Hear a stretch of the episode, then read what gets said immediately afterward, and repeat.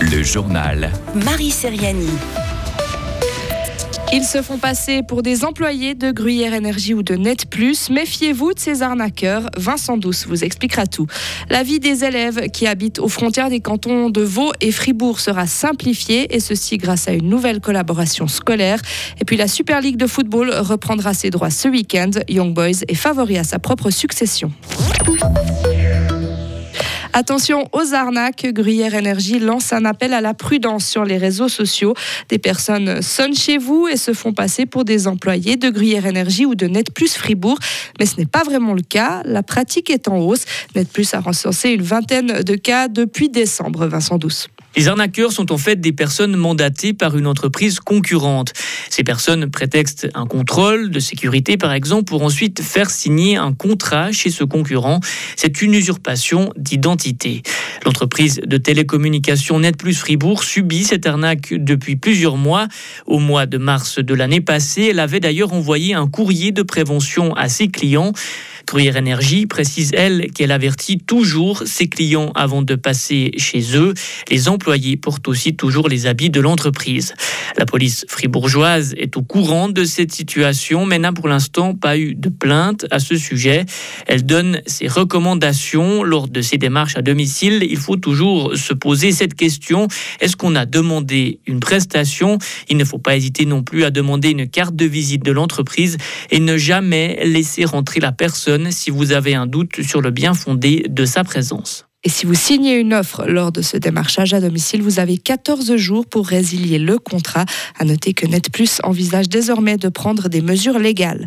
Les cantons de Vaud et Fribourg facilitent la vie de leurs élèves. Ils ont signé aujourd'hui à Muriste une convention sur une collaboration intercantonale.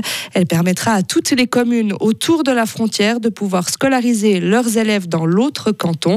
Le but, des trajets moins longs pour les élèves et un meilleur usage des écoles, des salles et des salles de sport et des piscines.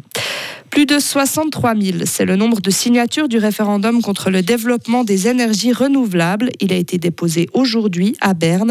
D'après les signataires, la loi qui vise à accélérer la transition énergétique permettrait la production d'électricité au détriment des paysages et des biotopes protégés. Un citoyen a convaincu la Fondation Franz Weber et Paysages Libres de le soutenir. Pierre-Alain Bruchet dévoile ce qui le dérange dans ce projet de loi. Il met la priorité sur la production d'électricité en pleine nature donc priorité contre la protection de la nature et des paysages. Donc il y a par exemple ces grands parcs alpins dont on a vu ces images horribles en pleine nature dans les alpages, alors qu'il y a beaucoup de place euh, sur les bâtiments, sur les toitures, on peut aussi mettre sur les façades, il y a aussi des infrastructures euh, au bord des routes. Donc il y a beaucoup de place, il faut commencer par mettre euh, là-dessus avant de, de commencer à songer à mettre dans la nature. Mais les écologistes sont divisés car les Verts et le VVF soutiennent la réforme. Si le référendum aboutit, la votation devrait avoir lieu en juin. Victoria Golubic passe au troisième tour de l'Open d'Australie. La Zurichoise a battu la Tchèque Katerina Siniakova aujourd'hui. Le score 6-3, 2-6, 6-4. Samedi, elle se mesurera à l'Ukrainienne Elina Svitolina.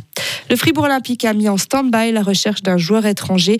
Sheikh Sané, blessé à la tête, pourrait faire son retour au jeu samedi. Si tout se passe bien pour le Sénégalais, le club n'activera pas une nouvelle licence avant le Final Four de la Coupe de la Ligue.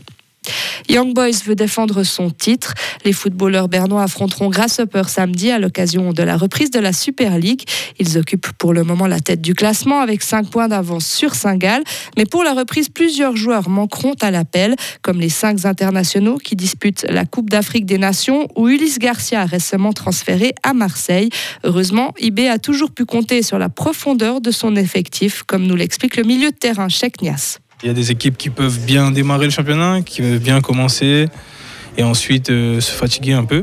On a un groupe euh, qui est assez étoffé pour jongler sur différentes compétitions et faire souffler, euh, quand le coach le sent, euh, les joueurs qui l'utilisent le plus, parce qu'il sait que derrière, il y a aussi de la qualité. On dit souvent que ce qui est difficile contre IB, c'est qu'on ne peut pas savoir à l'avance le 11 qui va commencer, contrairement peut-être à d'autres équipes. On a un groupe avec beaucoup de concurrence et on n'est jamais sûr de qui va commencer ou qu'est-ce que le, coach va faire. Je pense que c'est un beau côté. Ça nous pousse, nous, joueurs, à toujours essayer d'être bons à l'entraînement pour pouvoir commencer le, le match le et en plus du championnat, IB est encore en lice en Coupe de Suisse et en Europa League.